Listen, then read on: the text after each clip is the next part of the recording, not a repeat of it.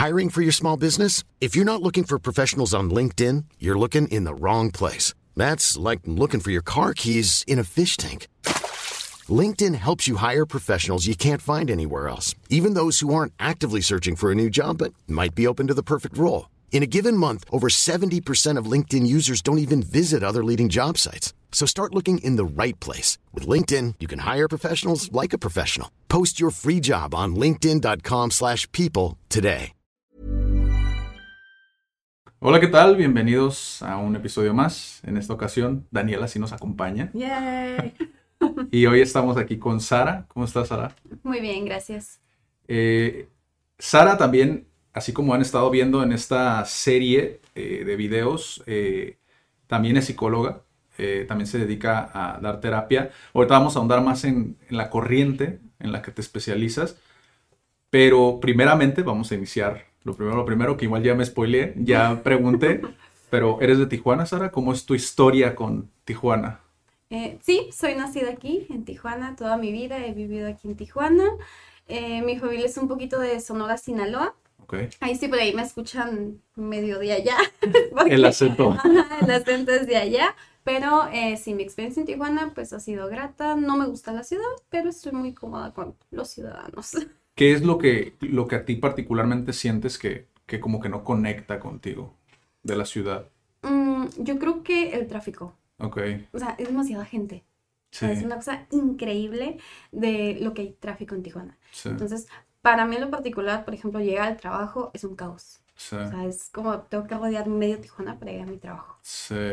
Y por ejemplo, de, del lado contrario, ¿qué es lo que rescatas más de Tijuana? O sea, ¿qué es lo que más te gusta de, de estar aquí? Mm, de estar aquí, yo creo que... mm, híjole. Nunca había Este, Um, pues mm, estar aquí, no sé, yo creo que me parece un tanto interesante que todas las ciudades estén como cerquita. Por ejemplo, yo soy muy viajera, me encanta viajar. Ok, Entonces, siento que el estar en Tijuana ajá, me es como más sencillo llegar a otras ciudades. Así como que, ah, voy al otro lado, ah, pues voy a, no sé, Ensenada, Mexicali, Rosarito, Tecate, o sea, me- es lo que me gusta. o sea, La como- proximidad. Ajá, sí. Oye, está súper interesante porque, o sea, Tijuana está en la, así en la punta del inicio de México, o sea, está muy alejada como de, del centro del país. Y todos dicen que es lo contrario. Tijuana es como, no, están súper lejos, no hay nada. qué curioso. Eh, y justo lo que estás describiendo de Tijuana es lo que dicen de Ciudad de México. No, todo está a dos horas, están como, pues sí, está en el centro tal cual. Sí, Pero es curioso que digas como, ah, pues Tijuana tiene esta buena ubicación sí. y puedes ir a ciudades Y por ejemplo, que y- existen. en Y por México. ejemplo, tú, tú que has ido a Estados Unidos, ¿cómo fue? ¿Recuerdas esa primera vez donde fuiste y si cruzaste la frontera? Te pre- siempre pregunto esto porque a veces como que se desconoce mucho la dinámica que existe en la frontera. O sea, como que a veces la gente cree que llegas, pasas y ya está. O sea, y no es así. O sea, es muy diferente, ¿no? ¿Cómo fue tu primera vez que fuiste a Estados Unidos yendo desde Tijuana? Mm, estaba súper chiquita. Ujú. Tenía yo creo que cinco años a lo mejor. Em, y pues la verdad no me acuerdo mucho, pero sí me acuerdo que mi primera vez ahí en Estados Unidos fue ir a Disney. Entonces era de que me acuerdo que me fui con una tía y me dijo mi tía, ¿sabes qué? Nos tenemos que ir tipo 5 de la mañana. Y yo, ¿cómo? O sea, ¿por qué tan temprano? Y sí me acuerdo que hicimos muchísimo hora de eso sí me acuerdo. Eh, llegamos allá a Disney como a las 11 de la mañana, creo. Entonces sí fue así como que, pues no está tan cerquita. sí. Ajá, y últimamente que así, que ahora vamos con mi hijo, es, o sea, sigue estando igual de lejos. Entonces yo digo, ay no, o sea, sí está como céntrica Tijuana, pero igual sí te toma tu tiempo pues llegar a otras ciudades, pero igual ahorita les digo, o sea, yo soy muy viajera, entonces ya disfruto del camino. sí. Mm. Yo suelo hablar mucho ir cantando, ir haciendo malabares de todo, entonces yo digo, pues yo disfruto el camino, o sea, ya ni me quejo. Igual ahorita, por ejemplo, lo que les decía el tráfico, eh, igual, o sea, ya ni me quejo del tráfico, es así como que, ay, mira, me pongo un podcast, me pongo una cancioncita, algo y ya, relax, el tráfico pues no desaparece. sí. Entonces ya me lo vivo como más tranquila. Sí, como que lo normalizas, ¿no? De, Ajá, de hecho, hasta no hace mucho había comediantes de Ciudad de México que hacían burla de cómo el, el tiempo transcurre o la percepción del tiempo de muchas personas que viven en Ciudad de México es muy diferente al resto de la República. Por esto justamente, como tienen un crecimiento tan grande, pues ya te toma ir dos horas Dos llegar a tu sí. casa, Fácil. ¿no? Sí. Entonces como que también se percibe ese crecimiento que está teniendo Tijuana, pero como que está desfasado, ¿no? O sea, el crecimiento no va acompañado con la planificación, ¿no? Digo, acabamos de ver hace poquito como la cuestión del... Ya incluso hasta se hizo meme la, la parte de Ciudad de Mazapán, ¿no? Por Ah, lo que sí. acaba de suceder con los departamentos. Quienes no sepan, busquen departamentos en Tijuana que se cayeron y ahí les va a salir. Sí. Y luego la entrada a playas. Ajá. Mm. Y esa es esa dinámica que creo que a veces de- se desconoce de Tijuana, porque muchos que vienen de fuera, que también este es un gol que, que, que de alguna manera les metemos, ¿no? A las personas que vienen de fuera conozcan Tijuana desde la percepción de un profesional, ¿no? Profesionalmente es un caos porque también no hay parking Yo donde poner, o sea, en estacionamiento, perdón, Estacionamiento. perdonen mi, mi spanglish, pero no hay Aparcadero.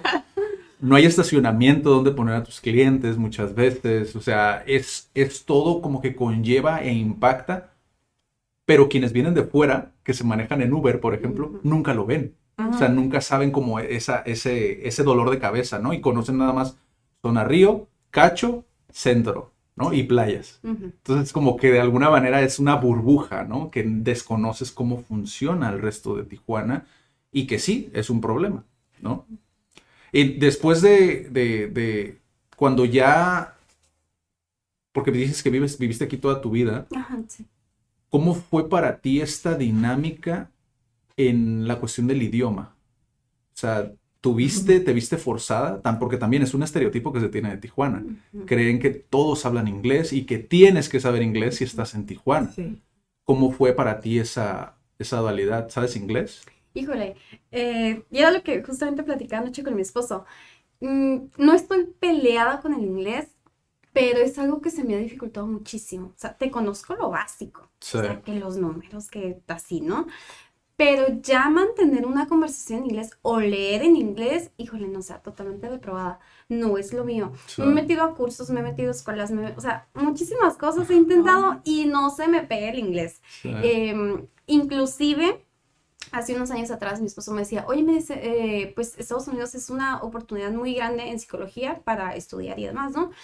Eh, en algún momento a lo mejor te irías y yo, no, o sea, no. En mis planes no está vivir en Estados Unidos por el inglés. De hecho, Sí. cuando vamos, es que yo le digo a mi esposo, "Ey, ¿qué dijo? O, o es que, Mm. ¿qué dice ahí? O sea, no le entiendo el inglés. Sí. Y ahorita lo que me pasa con mi hijo es de, no, ¿sabes qué? Desde el kinder, mijito, vamos a estudiar inglés. Y Sí. me dice mi esposo, oye, pues tú todavía no tienes que estudiar, o sea, si no al niño al rato te dice algo y ni le vas a entender y yo, efectivamente, pero es algo que no se me pega, o sea, definitivamente. ¿Tú por qué crees que sea? Porque te, te pongo un, un ejemplo que nos sucedió en el podcast.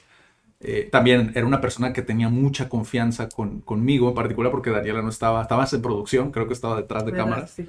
Eh, pero él fue uno de los fundadores de aquí de CAT también, un cofundador. Y estuvo en un episodio ya cuando salió de CAT. Y él platicaba su historia con el inglés y él decía, es que yo tuve una profesora, y se acuerda muy vívidamente de ese momento, que me hizo burla. Mm. Y desde ahí yo el inglés fue como que lo... o sea, también creo que tienes que llegar a un punto como muy autoconsciente, ¿no? Para poder saber cómo sé exactamente qué fue lo que activó, ¿no? Esa, Sí, ese sí, mecanismo de defensa. Para ti, ¿tú lo tienes presente como qué fue? O sea, porque creo que para muchos es que tienes que aprender inglés, ¿no? Como para mí, por ejemplo, lo fue, tienes que tener un trabajo estable, ¿no? Para mí es como, no, ¿por qué? ¿No? Y buscas otra opción, ¿no? Para ti, ¿cómo fue?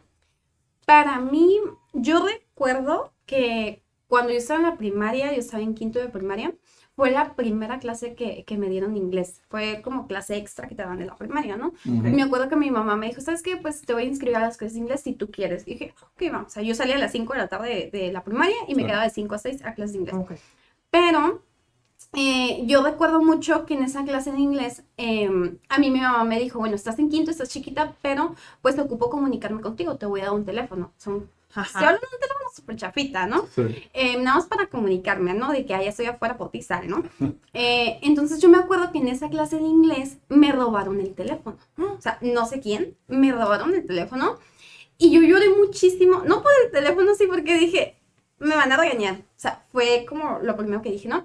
Y desde entonces, con todas las clases de inglés, yo he peleado de que, no, es que seguro lo va a pasar. No es que seguro es, o sea, Oh, como wow. que me marcó.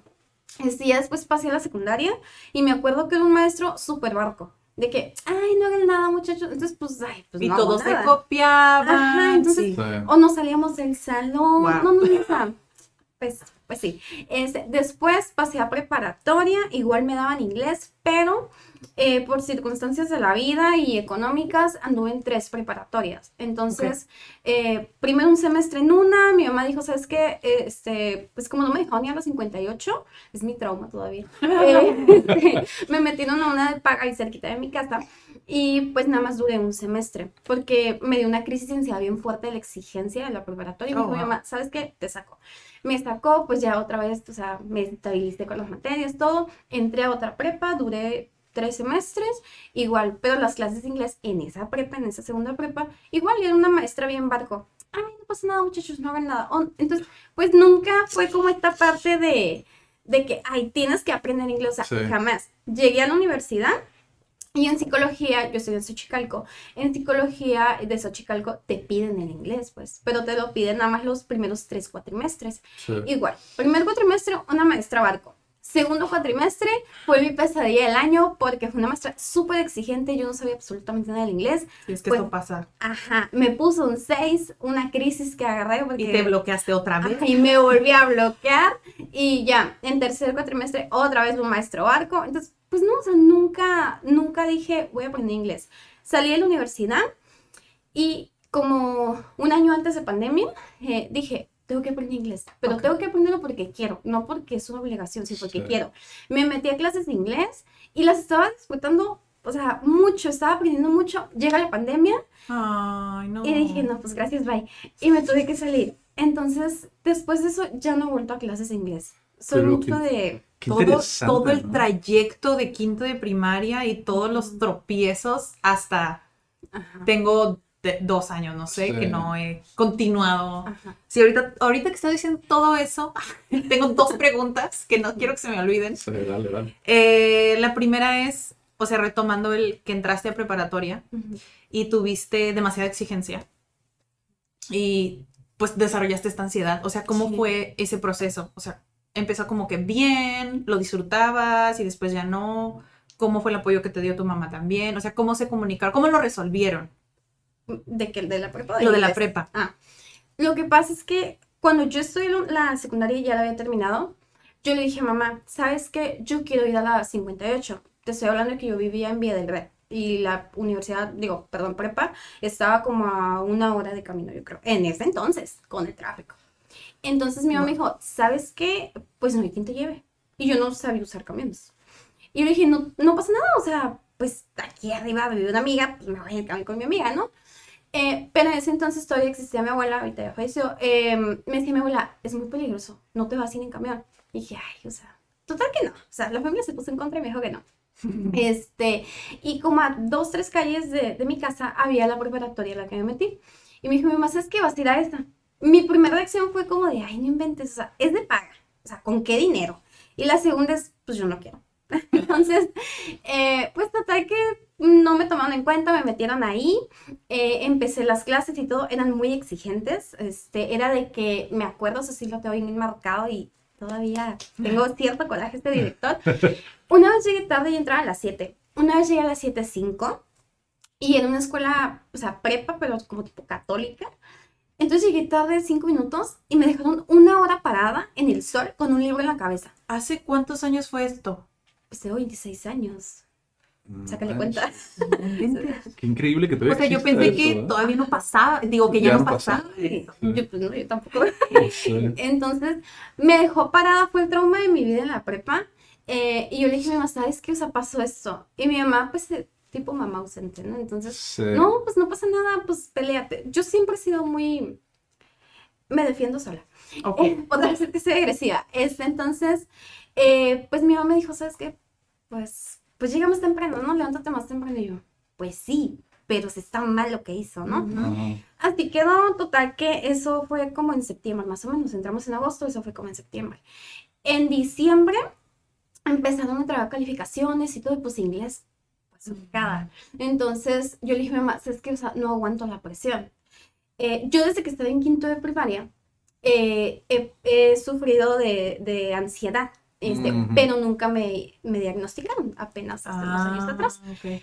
Y apenas hace unos años atrás me enteré que era ansiedad, este, porque en quinto de primaria me dio una, una, como una alergia muy fuerte, Ok. este, pero era ah, ansiedad, pues porque era una maestra súper exigente la de quinto, inclusive me cambiaron de salón. Sí. Es, entonces, ya en prepa me volvió a pasar lo mismo, pero ya mi ansiedad se empezó a manifestar con que me desmayaba, con que me salían ronchitas, con que me quedaba paralizada.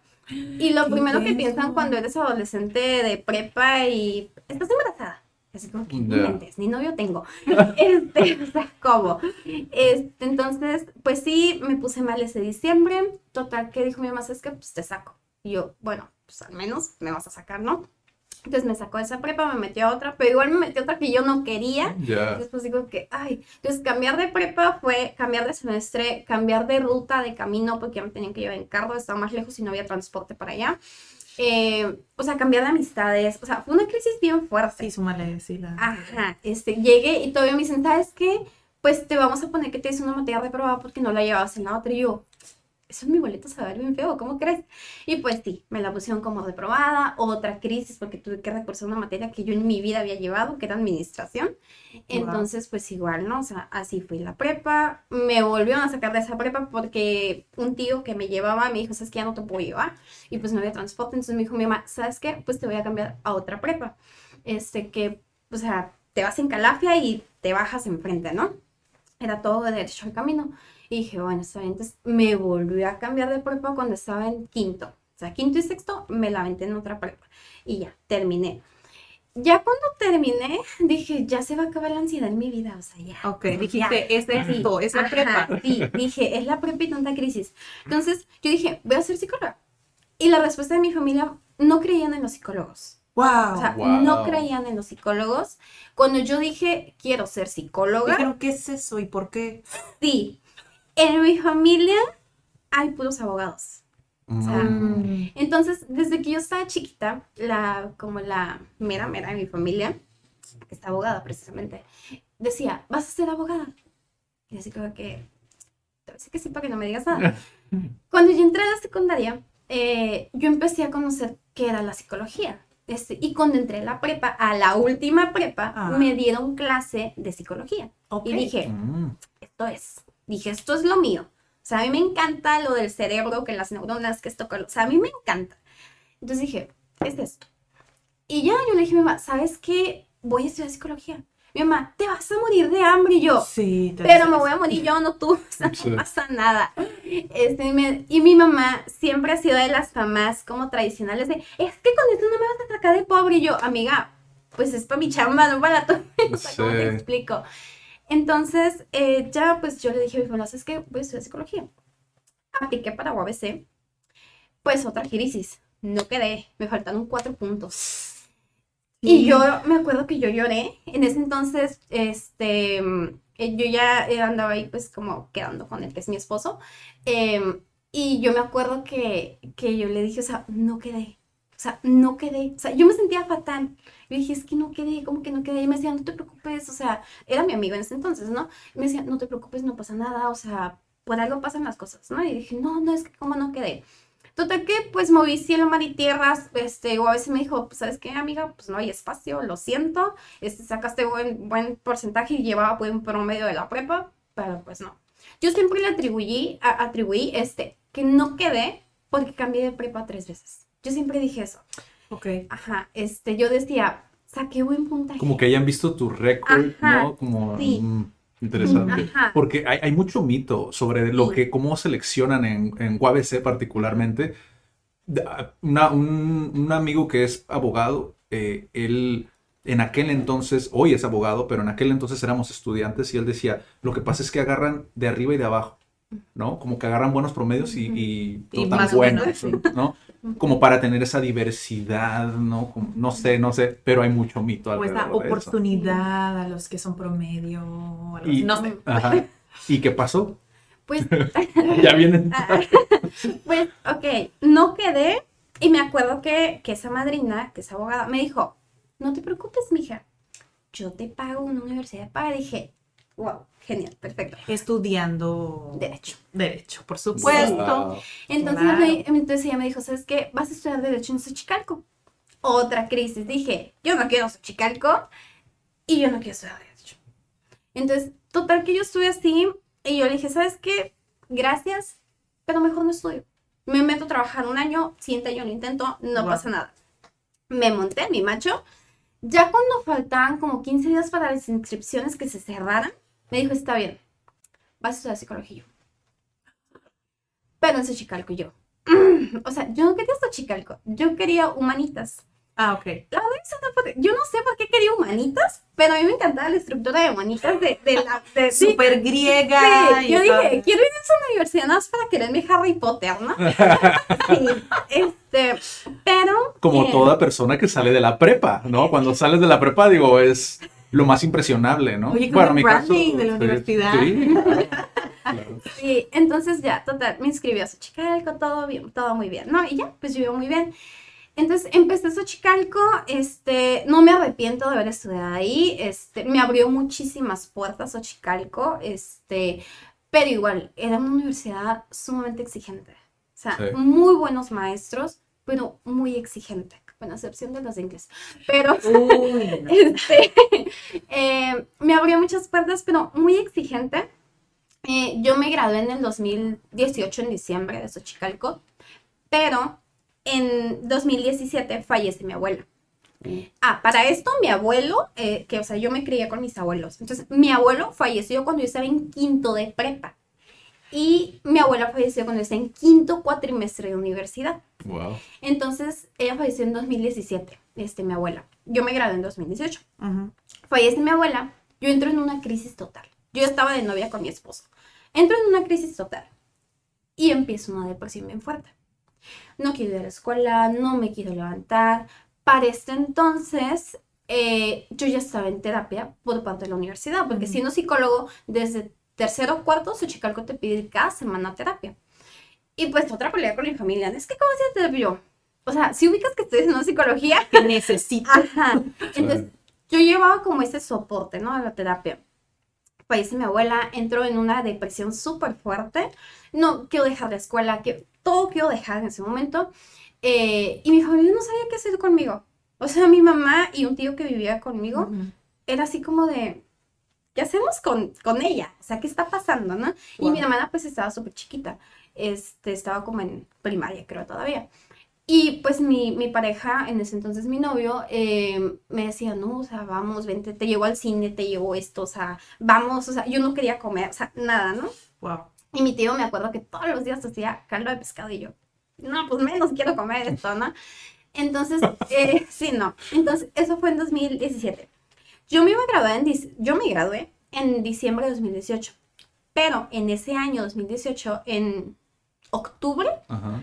la psicóloga me mandó al psiquiatra Ok. y me dijo, ¿sabes qué? Ve a psiquiatría. Y yo, Sí, ya te ¿cómo- detectó ¿Cómo por? Depresión y te de- dijo, ¿sabes qué? sí, en ese momento yo me quería morir. O sea, yo ya no encontraba sentido a mi vida. Yo me quería ya suicidar. O sea, mm, yo desde que estaba en la secundaria yo ya me sentía bien mal, pero pues mi mamá era así como que, pues, pues no sé qué hacer contigo, ¿no? Sí, como que no lo dimensiona. ¿no? Ajá, sí. Mm. Y cuando un papá a veces no lo entiende, pues creo que lo más natural es pues ignorar, ¿no? Es como, La pues, negación, ¿no? De- no creo, ¿no? Que le vaya a pasar a mí. Ajá. Pues, o sea, no creo que me vaya a tocar a mí pasar por eso. Ajá. Sí, este, entonces, eh, o sea, yo desde la secundaria ya, o sea, yo ya me cortaba, yo ya pensaba en suicidar, o sea, yo ya pensaba muchas cosas, inclusive hasta me tomaba pastillas de más y ni cuenta nadie se daba. Mi abuelo sí se daba cuenta y me decía así como que, ay, no te va pasando nada con esas pastillas y yo, ¿con cuáles sí entonces? Entonces, Wow. eh, ya yo entro a la carrera, me empieza a dar esta depresión bien fuerte, voy al psiquiatra, me medican, me dice, ¿sabes qué? Tienes depresión eh, severa con ansiedad generalizada, eh, tienes que estar en tratamiento. Entonces, eh, pues para esto la madrina que me pagaba la universidad me pagó el psiquiatra, porque mi mamá pues no tenía dinero, es mamá soltera. Entonces, eh, como yo ya estaba meses de graduarme, mi, mi pensamiento, mi tabú era de que, como una psicóloga como yo va a dar terapia? O sea, si estoy más jodida que el paciente. O sea, ¿cómo? Entonces, ya en terapia me decía la psicóloga, no te preocupes, o sea, esto o puede ser crónico, o sea, de por vida, o puede ser tratable, o sea, no te preocupes, tú puedes hacer tu vida con normalidad, o sea, no pasa nada, siempre y cuando te tomes el medicamento. Dije, ok, no pasa nada. Pasan los meses y como en, en noviembre, este, yo fui con el ginecólogo y todo, me dijo, ¿sabes qué? Tienes el síndrome ovario, ovario poliquístico. O sea, el, el SOP que le dicen. Entonces, el SOP tiene mucha correlación con la depresión. ¿Por qué? Porque Oh. como el síndrome de ovario poliquístico empieza a alterar la parte hormonal, tiene mucho que ver cuando conecta a, a los niveles químicos del cerebro, serotonina, oxitocina, dopamina, todos esos, entonces te empieza a afectar más. Y dije, Ok. pues ya valí, Ok. o sea, ya valí. Entonces me dijo, ¿sabes qué? Me dice, te voy a poner un tratamiento. Estuve en tratamiento y todo, sí se me quitó, pero pues igual vuelve. Ese, esto también es de por vida, es crónico. Y Eh, tiene que haber un chequeo constante. tiene que haber un Mm. chequeo constante. Entonces me dijo, ¿sabes qué? Me dice, no te puedo poner un, porque, o sea, yo me quería empezar a cuidar, ¿no? Este, entonces me dice, no te puedo poner un dispositivo, me dice, un DIU o, o algo hormonal, me dice, hasta no quitarte el, el, Ya. La condición el- que el- ajá, el quiste, ¿no? Dije, ok. Pero yo estaba igual tomando medicamentos psiquiatría y todo, y seguía estudiando. Para ese entonces, eh, en Xochicalco te hacen un examen para posicionarte para tus prácticas profesionales. Ok. Yo estaba pasando por una depresión bien fuerte, o sea, yo me sentía la fregada. Sí, o sea, estaba en psiquiatría, psicología, ginecólogo. Para esto el ginecólogo me lo pagaba el que ahorita es mi esposo. Ok. Este, porque mi mamá cero. Mi mamá era así como... Eh, paréntesis. ¿El ginecólogo de alguna manera te canalizó, te dijo alguna vez que había relación este, o conexión de esta alteración hormonal? O tú lo investigaste por... Oh, Ah, yo lo investigué. Ok. Pero te estoy hablando de que yo me enteré hace un año de es muy eso. importante pregunta. Sí, porque, o sea, imagínate un ginecólogo, claro que te atiende lo que te tiene que atender, pero si tú te das cuenta de que está conectado, dices, pues, o, o el tratamiento sería acompañarlo o Sí. simplemente pues canalizar Sí, lo que tengas que canalizar. ya sé. Pero no, no me lo dijo. Ok. Yo apenas hace un año que empecé este, a indagar más en el tema, me enteré. Entonces, pues yo estaba con esos profesionistas, ¿no? A mí me dicen, tienes que hacer un examen, este, un, pues sí, un examen para posicionarte en tu, tu servicio de prácticas. Y pues mi sueño como psicóloga era irme a la clínica de ISTE a dar terapia. Porque si no, era o, o irme a una empresa, que pues no me gusta trabajar en Ok, empresas, ok. Y dije, no, o sea, yo tengo que estar ahí. Pero yo estaba pasando por una depresión muy fuerte. Entonces, me acuerdo mucho, eso sí lo tengo bien marcado, que una maestra me decía, porque yo en el salón era muy calladita. Eh, entonces una maestra me decía, ay, me dice, es que pues, ¿tú cómo lo vas a lograr? O sea, me dice, What? ¿cómo crees? Me dice, o sea, eres bien callada, bien tímida. No, pues me dio más trabajo con mi depresión. Claro. Y yo Wow. como que, madres, o sea, ¿qué hago, no? Me acuerdo que presenté el examen Coraje. en cámara de GESEL y me evaluaban tres maestros. Yo no sabía eh, qué maestros me iban a evaluar. Eh, entonces ya, pues yo digo, bueno, o sea, voy a hacer lo, que esté en mis manos, ¿no? Ujú. Me acuerdo que, o sea, en una sesión como de entrevista, ¿no? Con un paciente me dijeron, lo tienes que entrevistar, tienes que aplicar pruebas de acuerdo a lo que tú veas, ¿no? Y dije, ok, va. Me acuerdo que, que el, un amigo este, me dijo, bueno, yo te consigo una paciente de ahí de la universidad, ¿no? Y dijo que porque yo tenía que llevar al paciente. Dijo que, entonces ya, o sea, di la entrevista, todo, o sea, pero yo todavía, o sea, con medicamento, yo todavía, con, o sea, yo todavía con mi desmadre interno, ¿no? Wow, qué valiente. Qué valiente. Sí, sí, entonces, o sea, y mi abuela pues ya, o sea, difunta, ¿no? Este, y en casa muchos problemas. Entonces dije, pues voy a dar lo que tenga que dar y pues que tenga que pasar lo que tenga que pasar, ¿no? Mm.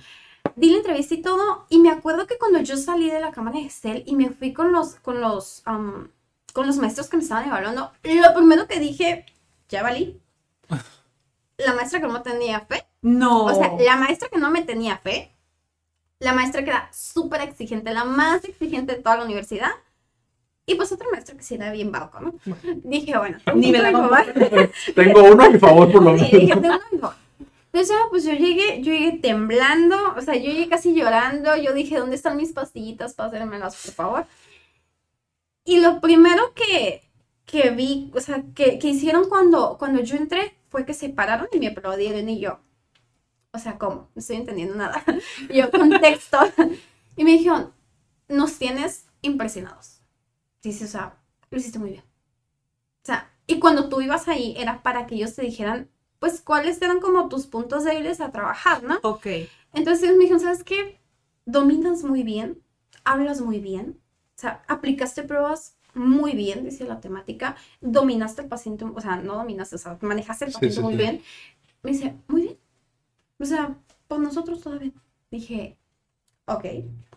Me acuerdo que, que, el de, que el que me hayan dicho eso me elevó un poquito mi estado de ánimo y dije, no me va a tumbar la depresión. Sea, yo puedo más que esto. No. Entonces, pasó una semana y, y, mm, dijeron, ¿saben qué, chicos? Hay dos lugares para ISTE de Otay.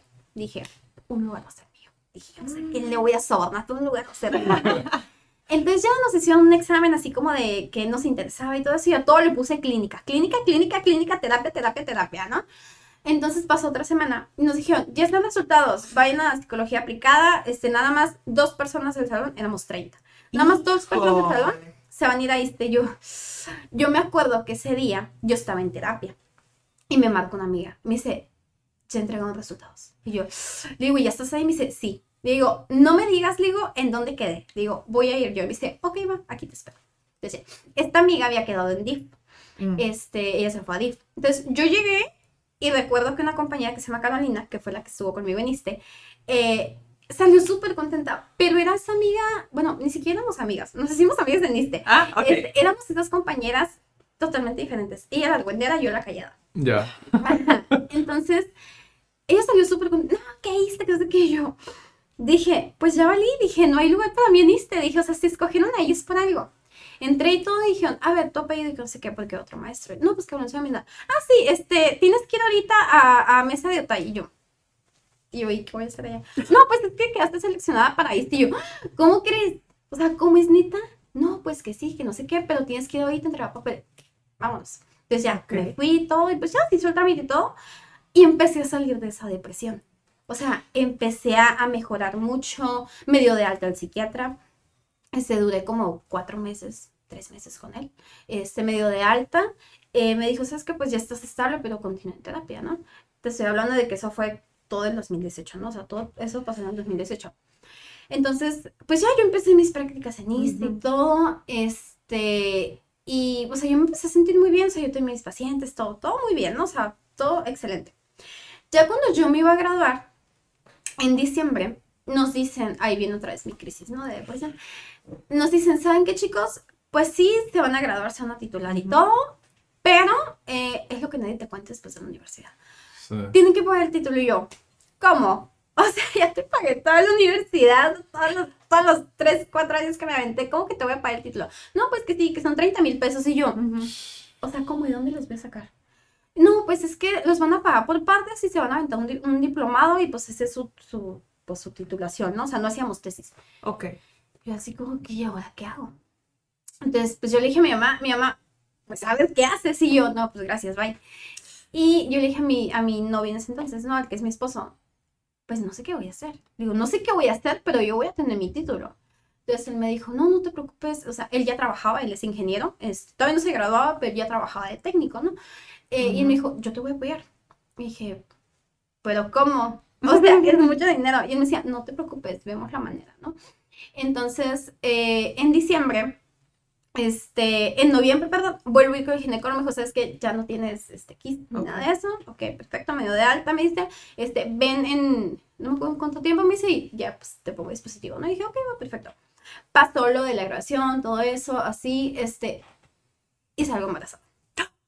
Sí. En diciembre, eh, me empiezo a sentir mal. Eh, o sea, yo me, yo me gradué el 6 de diciembre. Ya estaba graduada. Y en, como en febrero más o menos, este, tenía que empezar el diplomado. Salgo embarazada. Me empecé a sentir bien mal, o sea, bien mal. Este, de que, de que, ay, este, pues, como que traigo mareos, como que esto, como que lo otro. Y mi, y mi novio, has estado embarazada y yo, qué tóxico. y yo, Entonces, no, yo quiero que sea ansiedad, No la tratamos de hasta. ¿Cómo? Sí. Yo me voy a conseguir los 30 mil pesos, me voy a tomar sí, las sí. pastillas y Sí, hay que seguirle. No, Sí. no, sí, no es el momento, No. toco madera. pero- ya sé. Entonces, me acuerdo que, que estuvo bien chistoso porque en, en la graduación, pues yo me sentía mal, pues. O sea, Ah. yo me sentía mal, mal, mal. Y mi novio me decía, este, o sea, ya teníamos como tres años de, de pareja, ¿no? Es, bueno, toda la universidad ya teníamos de, de novios, ¿no? Y mi familia lo conocía y lo adora, ¿no? Hasta la fecha. Este, y yo me empecé a sentir mal y él me conoce súper bien, o sea, súper bien, yo creo que más que yo. Este, y me dijo, ¿sabes qué me dice? Mm, se me hace que estás embarazada yo, ¿qué te lo estoy conociendo? Este, y como una semana antes de Navidad, me acuerdo que Nochebuena cayó lunes, creo, Ujú. o domingo. No, sí, cayó lunes. Entonces, una semana antes yo le dije, tengo muchísimo antojo de un coco. O sea, quiero un coco. Y él dijo, te voy a comprar tu coco, dice, pero te voy a comprar una prueba.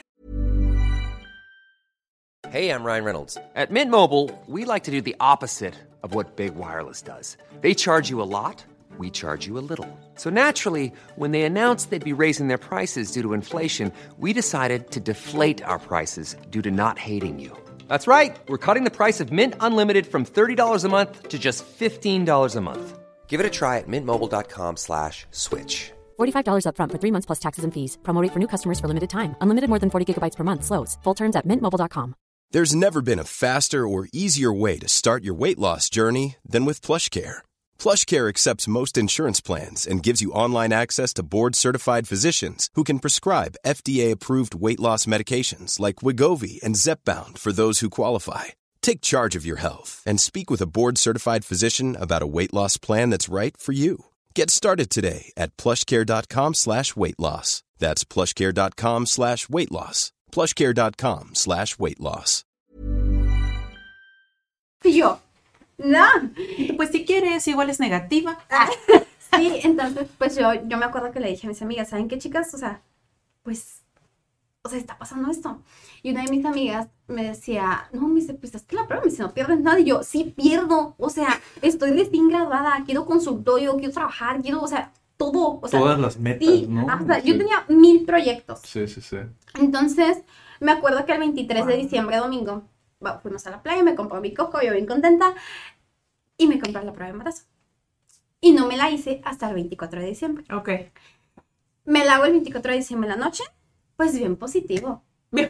O sea, o sea, ni cómo hacerle. O sea, no, no. Así venía en la prueba embarazo. Oye, cómo hay pruebas- hacer. Hay pruebas donde las dos rayitas son así como que tenues, No, y no las tuyas no, eran no, no. intensas rojas. Sí, no, no, no. O sea, te lo juro que yo dije, no, o sea, estoy súper embarazada, ni cómo hacerme, ¿no? Entonces, pues yo salgo ya bien agüitada del baño, ¿no? O sea, yo, Wow. Como que madres, ¿y ahora qué hago? Estábamos en mi casa. Para ese- para ese punto tú ya te sentías, o sea, antes de saber que estabas embarazada, Yo me sentía tú te sentías, ya todavía sentías que estabas en la depresión, o sea, que estabas como... Yo me sentía, en ese punto, yo me sentía realizada porque ya me había graduado Sí. y ya me habían dado de O sea, ya estabas a punto de Ya. culminar, de Sí. decir, bye depresión, Ajá. ya no hace falta los 30 mil pesos. Sí, sí, era la única mi preocupación, ¿eh? Sí. Entonces, pues sale bien positiva. Y llega mi mamá en ese momento a la casa porque no estaban, o sea, Nochebuena, o sea, andaban en la iglesia, creo. Entonces, llega y pues yo así como que, pues no pasó nada, estoy escondiendo la prueba, nadie se entera, ¿no? Y, y llegan a la casa por unos tamales y se vuelven a ir, ¿no? Y este, y ya. Entonces, yo, esa, mi pareja me dice, ¿qué pasó? Y yo, pues, pues aquí está, ¿no? Y él, ok, me dice, hacemos lo que tú quieras. Y yo, "Ay, pues no sé. Entonces, Como, qué presión. No, no me lo eches a mí. entonces eh, él siempre me apoyó, todo el Sí. tiempo me apoyó, me dice, o sea, lo que tú quieras hacer está bien. Me dice, yo te apoyo, me dice, estamos juntos. Ok. Total, que pues fuimos al ginecólogo, yo ya tenía como dos meses de embarazo y ni en cuenta. Wow. Porque por el síndrome de ovario poliquístico, tú eres irregular. Ah, o, sea, ok. o sea, te puede bajar 15 días seguidos. Y te puede bajar hasta dentro de dos meses. O sea, así. Por eso es que te da depresión, pues. Tomen Oh, nota también por si ahí la están pensando, si ir al ginecólogo, quién sabe, en una de esas, ¿no? O sea, puede ser. Sí. Sí. Entonces, ya total que pues ya, ¿no? Vamos al ginecólogo, ¿sabes qué? Pues tienes como ocho semanas de embarazo. Si, si en tus opciones está abortar, tienes que ser antes de las 13. En. Tijuana es ilegal, tienes que ir a México. En yo, ese entonces, sí, en claro. ese entonces. Y yo dije, santo Dios, dije, pues ok. Total que mi psicóloga, o sea, le guardo cierto coraje, estaba de vacaciones. Ok. Entonces yo no tuve terapia. Y así como que, ¿y ahora qué hago? O sea, ¿con quién lo consulto? ¿Con quién lo hablo? En ese entonces yo trabajaba con un psicólogo en la Sí. fundación. Y pues él fue como mi... Como- apoyo. como- pues no me apoyo, pero Ah. eh, pues con la persona con la que hablé, ¿no? Sí. Y me dijo, ¿sabes qué? Me dice, vas empezando. Yo tenía 22 años. Este, bueno, iba a cumplir 22 años en enero, en el 3 de enero, y estábamos a 26 de diciembre, o sea, a días de cumplir 22 años. Me decía, estás bien chiquita, me dice, te acabas de graduar. Me dice, un hijo es muy bueno si tienes la solvencia económica, la solvencia emocional, me dice, y el apoyo. Me dice, haz lo que tú quieras, me dice. Él ya había tenido hijos y le había pasado lo mismo que a mí. Oh. Este, entonces me dijo, lo que tú quieras está bien. Me dice, si tu pareja te apoya, chingoncísimo. Dije, ok. Pues yo hablé con mi pareja y todo. Le dije, ¿sabes qué? Le digo, pues no, en mis planes no, no está abortar. Le digo, me la rifo. Pues no la rifamos. Le dijimos a mi familia, le dijimos a la familia de él. Mi familia pues se negó rotundamente, me corrió. Entonces me corrió a la casa. Entonces dije, adiós consultorio, adiós sueños, adiós todo, ya valí en la vida, repruébenme otra vez, ¿no? Y me agarró una depresión. Me fui a vivir a casa de mis suegros, este, mi pareja seguía trabajando. Yo pedí permiso en la universidad este, para ir embarazada, porque como yo estudiaba el diploma de tanatología, tenía Ah, que ir sí. a CEMEFO, a la fosa común, que al panteón, Oh, intervención no, en crisis. inventes. Entonces yo pedí permiso. Me dijeron, ¿sabes qué? Ok, va, o sea, te damos chance de que sigas estudiando. O sea, me apoyaron mucho en Xochicalco. Me dice, te damos chance de que sigas estudiando. Me dice, pero en cuanto tú te sientas mal, avísanos. O sea, el diplomado era una vez a la semana. Y dije, ok. Al servicio yo tenía que ir diario, de lunes a viernes, de 2 de la tarde a 7 de la tarde. Entonces, pues, pues igual tuve que avisar. Igual, o sea, me dio mucho apoyo. No te preocupes, pues es un hospital. Si te sientes mal, no pasa nada. Aquí te atendemos. Ok. Así me lo inventé. A los ocho meses de embarazo, hice mi toma de protesta. Embarazada. O sea, así con mi panza. Qué cool. A los ocho meses de embarazo hice mi toma de protesta y terminé mi diplomado. Y yo dije, la vida no se acaba, la vida sigue. Pero yo estaba pasando por una depresión bien fuerte. Yo nada Sí. más estaba en terapia, en psiquiatría Sí. no. Este, igual el ginecólogo me daba así como, eh, este, como vitaminas así para que no me diera tanto depresión. Este, en ese entonces él ya había sabido del antecedente de psiquiatría, ¿no? Entonces, pues Ujú. ya. A los ocho meses tomo mi toma de protesta. En ese- para esto, mi familia no me habló. O sea, mi familia me ignoró totalmente hasta el baby shower, que fue como a los siete meses, ocho. Este, me empezó a medio hablar. Este, mi mamá me prohibía, me prohibía ver a, prohi- ujú. Sí, Pues sí, me prohibió este, ver a mi hermana. Este, entonces, o Wow. sea, Ah, bueno, es que porque era más chica Sí, y el ejemplo y todo esto. Ajá. Se entiende, ¿no? Pero bueno. Más o menos. Entonces, un caos total. O sea, viví mi embarazo llorando, triste, decaída. Mis suegros me apoyaron muchísimo. Es algo que les agradezco hasta el día de hoy. Eh, nos prestaron un, departamento de ellos. Ahí vivimos. Nos compraron todos los muebles. O sea, nos amoblaron el departamento. Ahí estuvimos. Este, a mí me prestaron un carro y mi esposo pues tenía el de él. Entonces ya yo me movía así y desasí. Yo seguía trabajando con el psicólogo este, pues y lo poquito que ganaba, pues era para mí, ¿no? Aparte, pues mi esposo pues, 100% me mantenía, ¿no? Eh, entonces ya, ocho meses este, de embarazo, este, eh, o sea, ya me, me hice mi toma de protesta, me entregan mi título, dije, Ya, ya, soy psicóloga, la voy a romper. ya gané. Entonces, a los nueve meses, pues nace mi hijo, y ahora sí, la depresión postparto. Y dije, ¿cómo una psicóloga tiene depresión postparto? ¿Cómo una psicóloga ve ejercer? O sea, ¿cómo le voy a ayudar a mis, a mis pacientes? O sea, ¿cómo? Era como mi, como mi miedo, pues. A los tres meses que cumple mi hijo, mi esposo me dice, ¿sabes qué me dice? Encontré un local aquí cerca, me dice, que rentan para consultar. A los tres meses. Sí, de mi guau. hijo. Mi hijo tenía tres meses de nacido. Entonces yo le dije, si tú me apoyas, lo hago. Te apoyo. Me acuerdo que ese día me dijo, ¿sabes qué? Ya saqué cita. Porque, o sea, yo estaba así como en mi camita, yo llorando de que mi vida ya se acabó. Y él era el que andaba así. Entonces me acuerdo que un día me dijo, alístate, tenemos cita a las 12. O sea, tráete al niño. Acá te espero en el consultorio y vamos a hablar con la, con la rentera. Yo iba con mi bebé de tres meses cargando, yo le daba pecho. Entonces, o sea, yo iba con mi bebé de tres meses y, o sea, ahí con mi, con mi título de que, ok, va, o sea, yo sé que esto va, va a salir algo, ¿no? Entonces ya llegué y todo, vi el espacio, este, dije, bueno, ok, o sea, vamos a empezar por acá, no pasa nada. Entonces, mi, mi esposo me dijo, te pago el primer mes de renta, yo te lo cubro. Me dice, si el segundo mes, me dice, tú lo puedes pagar, tú lo pagas, me dice, si no, yo te apoyo. Ok, empecé a trabajar.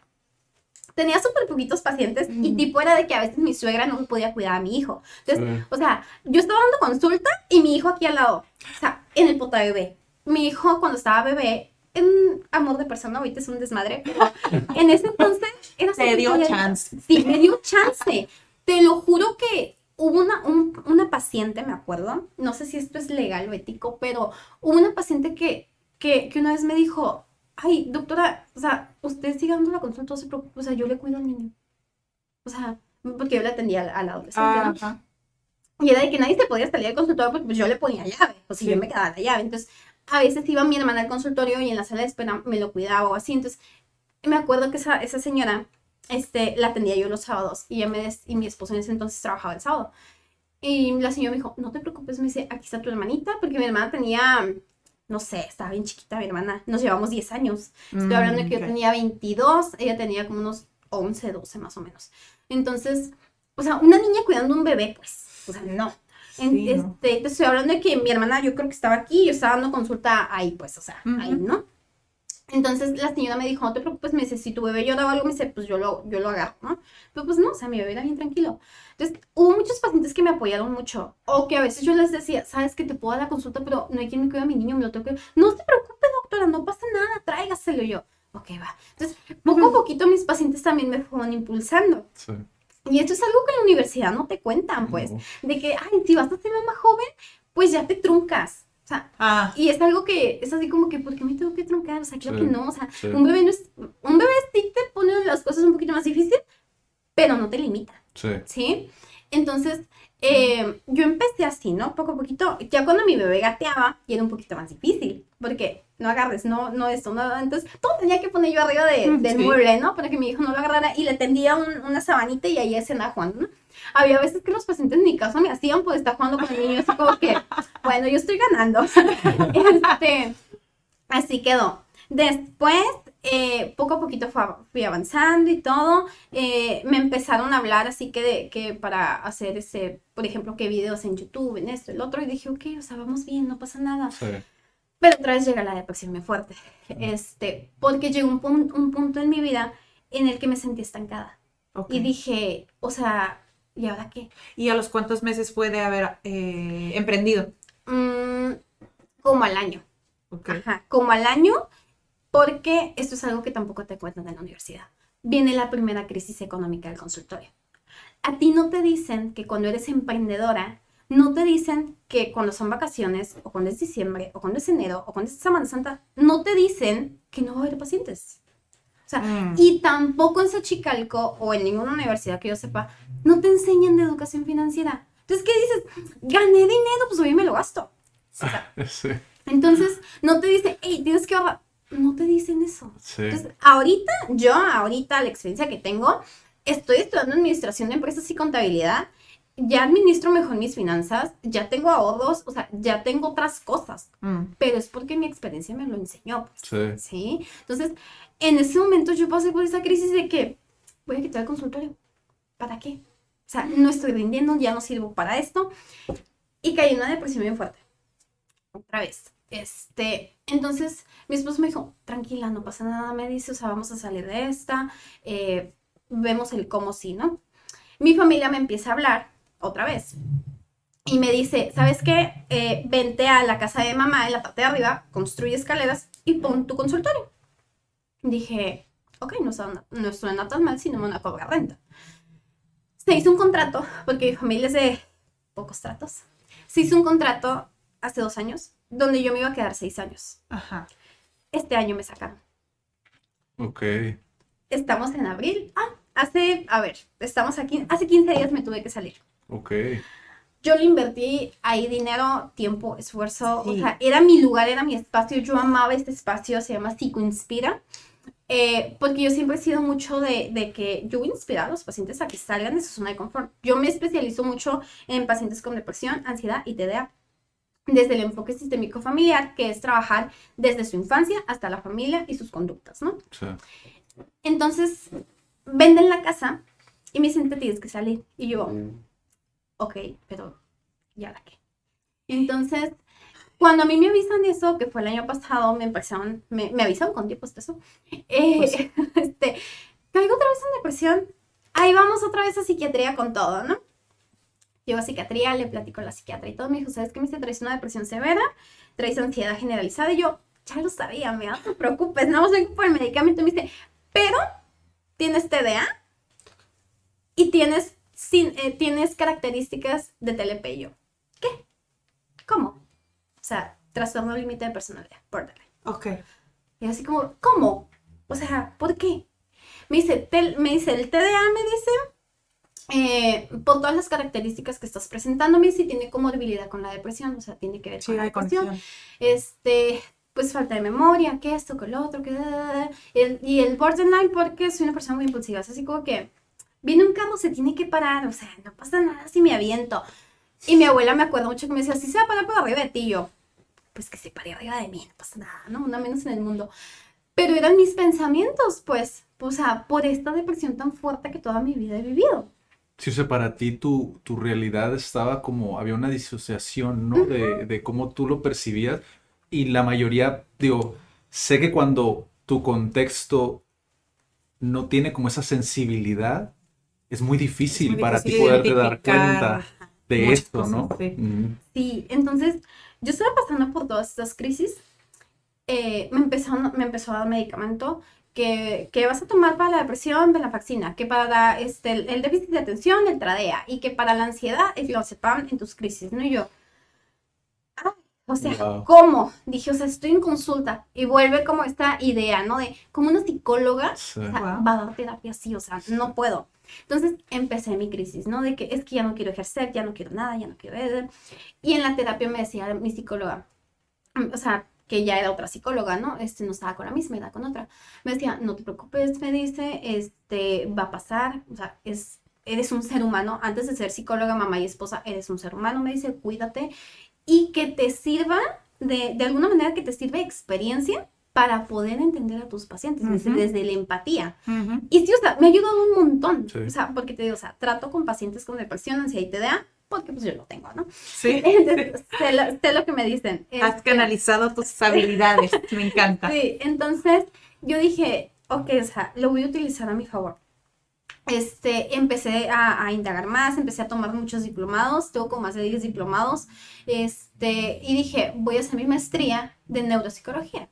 ¿Por qué? Porque en algún momento de mi vida yo quiero estudiar el doctorado en neurociencias, porque en algún otro momento de mi vida yo quiero ser psiquiatra. ¿Por qué? Porque hay mucho tabú de la salud mental. Entonces, como emprendedora, ese es mi objetivo. O sea, dije, yo voy a ser una psicóloga empática que haga movimientos, ¿para qué? Para prevenir la depresión, ansiedad, TDA, o, o si no puedo prevenirlo, o sea, mínimo tratarla. O sea, si ya la tienes, pues no, no, no, no, no te voy a decir échale ganas, porque no es como un échale ganas, o sea, y a mí me funcionó. Se necesita algo ajá. específico. Se necesita disciplina. Y era lo que yo le decía ayer a un paciente en consulta. Eh, porque ahorita doy consultas en línea. Nada más en línea porque pues no tengo consulta en físico. Es entonces, yo le decía a un paciente, o sea, no te voy a decir échale ganas porque eso no sirve, o sea, no es cierto. Sea, y no es de que, no es de que tengas motivación, o sea, la motivación tampoco te va a sacar del hoyo. O sea, tienes que tener disciplina. Y es una disciplina donde el día de hoy me levanté del fregada, no me quiero tomar el medicamento, pero me lo tengo que tomar. ¿Sí? Entonces, ahorita, o sea, he pasado por crisis de mamá, he pasado por crisis de psicóloga, o sea, he pasado por muchísimas crisis y, como les decía, ¿no? O sea, estoy estudiando ahorita administración de empresas y contabilidad y hay veces en las que digo, ya me quiero salir. O sea, ya me quiero salir porque ya me cansé, porque estudio los domingos en humanitas. Sí. Porque sí logré entrar a Ah. humanitas. Este, Tenía entonces- que hacerlo. Sí, no, no, no. eh, Mi adolescente es orgullosa. Ah.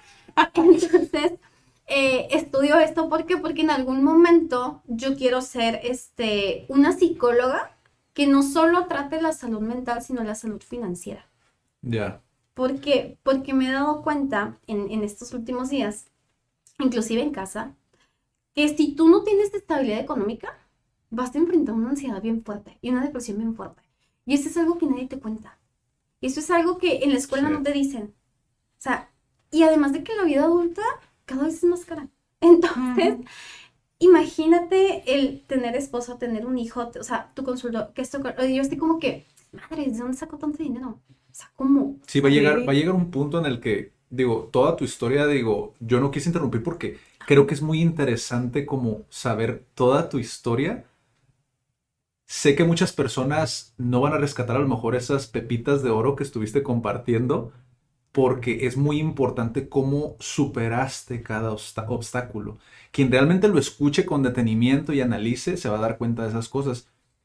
Una de las cosas que yo vi en tu, en tu experiencia es que, como muchas personas, el sistema educativo no está creado para ciertos perfiles, ¿no? Ciertos contextos incluso de, de personas, o sea, donde la crianza no fue algo fuerte, ¿no? Al momento de crecer. El sistema educativo no está creado para Para susti- sostener. sustituir o, o sostener como a esos chicos, ¿sabes? Que, que- que están pasando por esa ansiedad desde muy pequeños, que a final de cuentas, si tú lo ves en tu, en tu historia, a cuando estabas en esa entrevista con tus profesores, lo que te sacó adelante fue esa cierta admiración. Es decir, yo sé que quiero ser un psicólogo, ¿no? De hecho, hay un autor, creo que es Maxwell, no me acuerdo, pero creo que es él, quien dice, tú le das más peso emocional a quien está donde tú quieres estar, que a las personas que, pues, forman parte de tu contexto, pero realmente es como, pues, tu opinión me entra por aquí y me sale por acá, ¿no? Pero cuando lo recibes de un psicólogo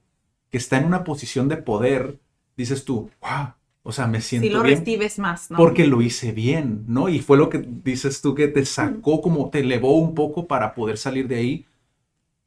Pero es ese efecto que tiene la motivación, que es lo que decías ahorita, que es, es algo que expira después de un tiempo. O sea, porque cuando viene otro obstáculo es como, Híjole, ¿no? No es Otra como que vez. ya, ya lo vencí y ya salí de la depresión y Sí. ya me la sé de todas, todas y ya no me va a volver a pasar.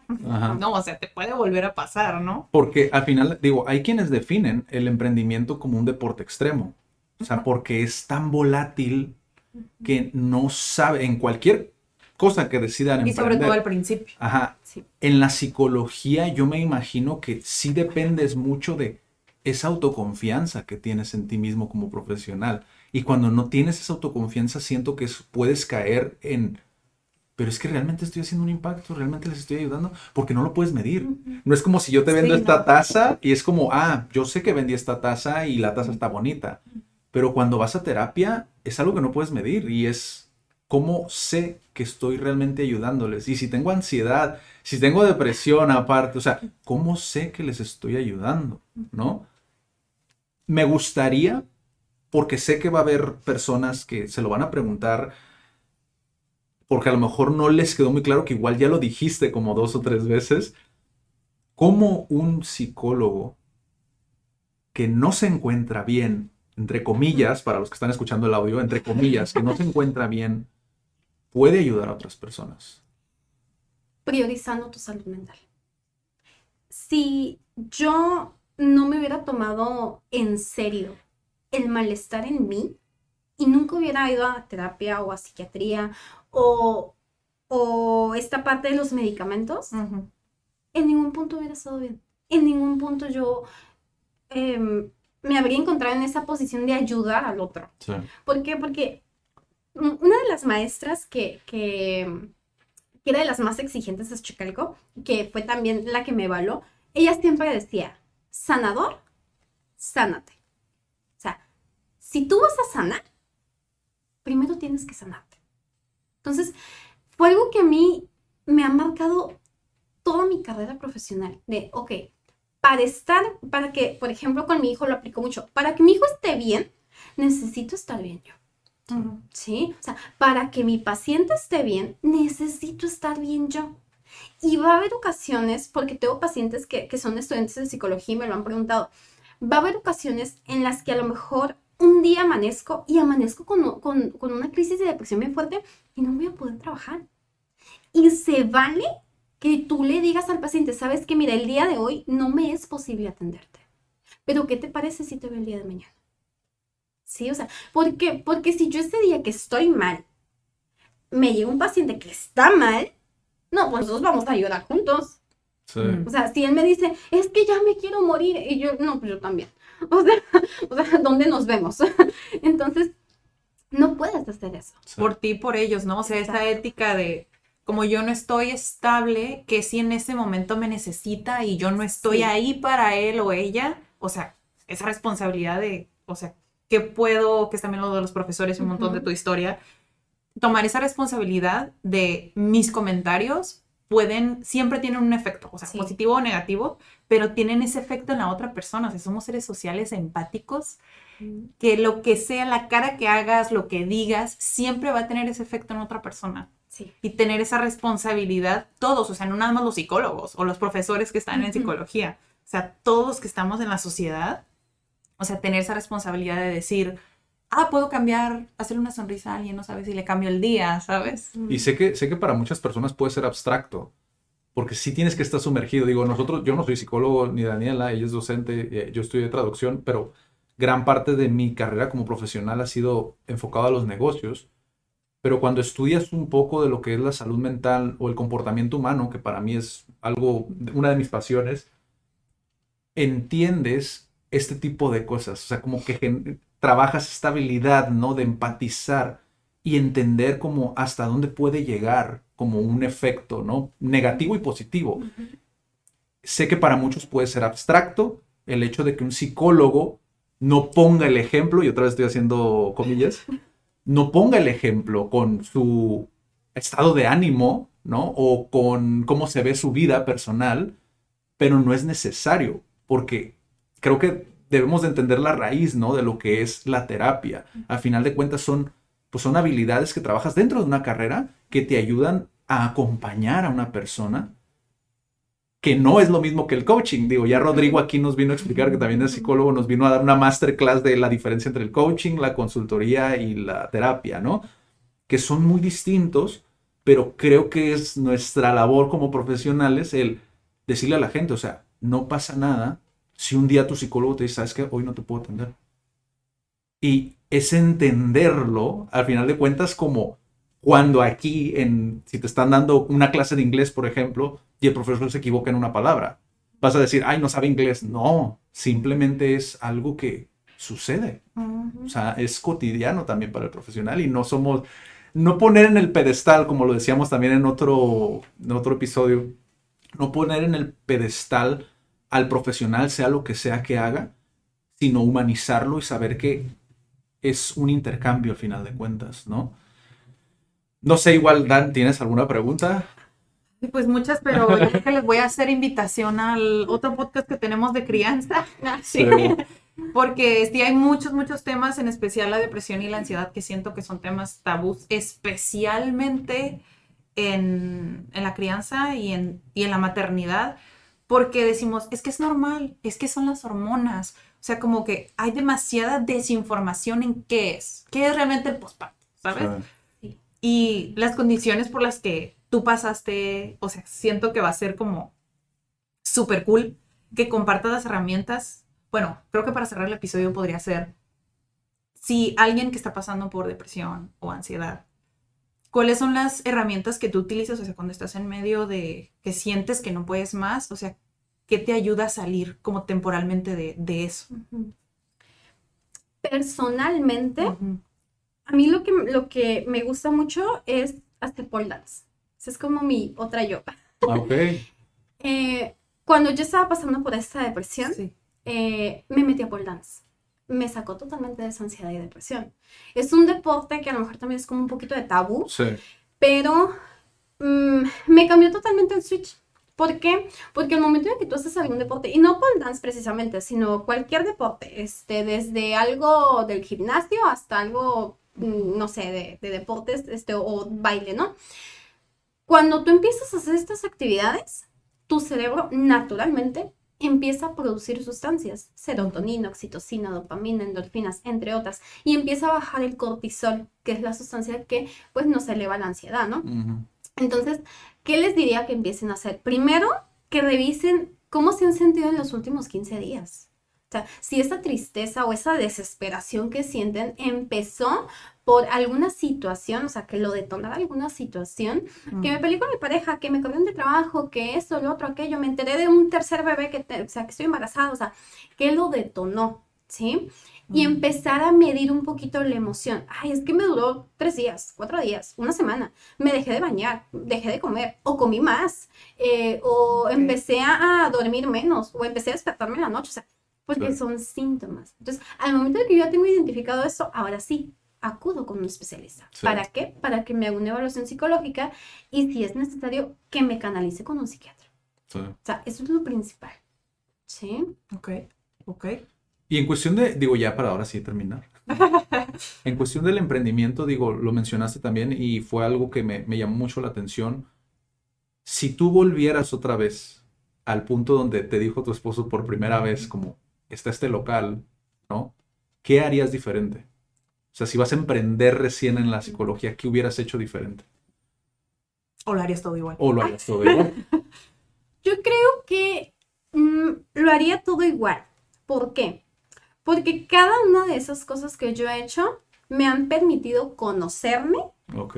conocer a mi pareja, conocer la maternidad, o sea, adentrarme qué es la maternidad y sobre todo empezar a apasionarme por la educación financiera. Sí, Porque era algo que me gustaba mucho desde la prepa, pero que le empecé a tomar más en serio. sí. Y que me di cuenta que tiene muchísima relación Mm. con el trastorno de ansiedad generalizada. Ok. Qué interesante. Ese, ese tema también se me hace muy interesante porque digo, a final de cuentas, es normal que, que muchas personas no le den esa importancia porque a final de cuentas son patrones que vienen arrastrando, ¿no? Muchas veces del dinero, ¿no? Hay incluso una conferencia de Jürgen Klarich, que igual ya tiene rato que no lo mencionaba en un episodio de podcast, pero cuando yo empecé a ver como ese contenido, él decía, la razón por la que muchas veces tienes esa resistencia a saber cómo gestionar tu dinero es por porque siempre te dijeron que el dinero era una mierda, o que el dinero no era lo más importante, o que el dinero no compra la felicidad, que son típicas frases que decimos en el Sí. día a día, pero que de alguna manera se meten como en esta, en esta maquinita, ¿no? De decir, bueno, pues si no es importante, pues les doy en la torre ahorita. Y luego ¿no? viene Que lo acabo de- la y luego emocional, y luego la viene lo- y el Ajá. Y luego viene lo que yo le llamo que es como una cruda financiera, ¿no? Sí. Que es donde, ay, ¿qué hice? Y empieza y ya no me alcanza, ¿y qué voy a hacer? Y, y empiezas en este juego que muchos lo llaman como Robert Kiyosaki, que lo llama como la carrera de la rata, Sí. ¿no? Que siempre estás persiguiendo como un sueldo, pero a la vez no te das cuenta de todo lo que haces. Y cuando emprendes, yo siempre lo he dicho, eres la última línea de defensa de tu negocio. Sí. Si tú no estás firme en estas convicciones de decir, ok, esto va a ser esto, esto va a ser esto, esto va a ser esto, y rompes totalmente con eso, lo único que puede pasar es que tu emprendimiento se destruya, se desmorone, ¿no? Entonces es muy interesante que tú combines estas dos, igual nos sirve también de ejemplo para saber que no está peleado uno con la otra, o sea, puede ser un profesional de lo que sea, pero hay que complementar eso si vamos a decidir hacerlo tanto como independientes como por emprendedores, ¿no? También, porque son diferentes también. O si vas a entrar a una empresa también, porque a veces gastamos de más, y es la verdad. Entonces, mm, ¿algo más que quisieras compartir, Sara, de, de tu experiencia, de cómo ha sido para ti, ahorita ya, para ti el- la cuestión del emprendimiento, qué sigue en tu vida profesional? eh, porque nos dijiste de, la, de que tu, tu meta es llegar a, psiquiat- a psiquiatría, pero como tal, ¿qué pasa con Psicoinspira? O sea, ¿qué va a pasar con eso? Ok, pues Psicoinspira ahorita está online, son terapias online. Tengo muchos proyectos en mente. Mi mayor meta es hacer una clínica de salud mental especializada en ansiedad, depresión y déficit de atención, donde existan especialistas, psicólogo, nutriólogo, eh, este, psiquiatra y este, meter un poquito de, en psicología, meter psicólogo, neuropsicólogo, cognitivo-conductual, de arte terapia y un licenciado en artes y un licenciado en deportes. ¿Por qué?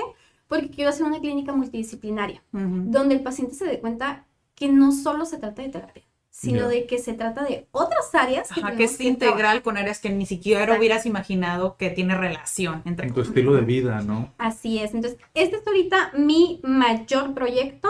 Eh, no lo he hecho en físico, pero ya lo tengo estructurado. Ok. O sea, ya lo tengo estructurado, las áreas, todo, creo que es todo. Qué cool. Eh, y también quiero hacer un, un- un grupo como de apoyo, no sé si fundación o, o terapias grupales, donde se reúnan personas con depresión y ansiedad a contar su experiencia y cómo salieron o cómo están saliendo. Porque yo soy mucho de la idea del punto y coma, de- del, del movimiento punto y coma, del, ok, intenté suicidarme una vez o pensé en suicidarme una vez, pero fue un punto y coma, o sea, fue un- estoy viviendo una segunda vida, una segunda oportunidad. Entonces, me gusta mucho trabajar con personas con estos diagnósticos. ¿Por qué? Porque en mi familia también ya viví eso. Sí. O sea, con mi hermana, con mi mamá, con mi madrina, porque ellas también son pacientes este, psiquiátricas. Entonces, ya lo viví por experiencia propia también y porque no me gustaría que en algún momento de la vida mi hijo pasara por eso. Sí. ¿Sí? Porque también la depresión tiene muchísimo que ver con la parte fisiológica, es hereditaria en algunas ocasiones. Entonces, quiero también saber de eso. O sea, hacer más por la sociedad. Qué cool, qué cool. Wow. Igual, eh, siento que es muy amplio todos los temas. Creo que Sí. podríamos estar aquí dos horas, eh, pero Sí. pues el tiempo es, es medido. Eh, igual nos gustaría volver a tenerte por Sí. acá, Sara. Estaría súper cool. Y pues digo, quienes te busquen, ¿cómo te encuentran en Facebook? ¿Estás como psicóloga, Sara? Sí, en Facebook estoy como psicóloga Sara, Valen- Sara Valenzuela, guion psicoinspira. Ok. En Instagram estoy psicoinspira, guion bajo. Y en TikTok estoy psicoinspira. Ok, Así. perfecto. Nice. Para que vayan a, a- a seguirla, digo, también igual cualquier duda, pues ahí que sí, vayan claro que directo sí. contigo. Y pues nos vemos en la próxima. Ah, Yes. o algo más que quieras. No, la verdad, yo me quedé así como que ya anotando mentalmente los temas próximos, pero sí se los traemos en otros episodios. Sí, nos vemos en la próxima. Cuídense mucho. Chao. Bye. Adiós.